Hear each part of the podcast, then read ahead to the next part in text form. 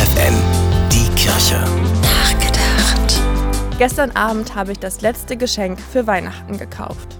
Sicher, einige werden mich jetzt für verrückt halten, aber ich gehöre eher zu denen, die gerne alle Weihnachtsgeschenke früh zusammen haben, als nochmal auf den letzten Drücker los zu müssen, um dann spontan zu schauen, was noch übrig ist.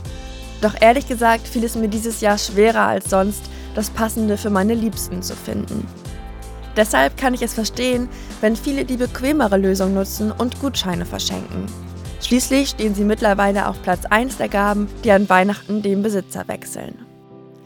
Dagegen gibt es fast niemanden, der zu Weihnachten nichts verschenken möchte.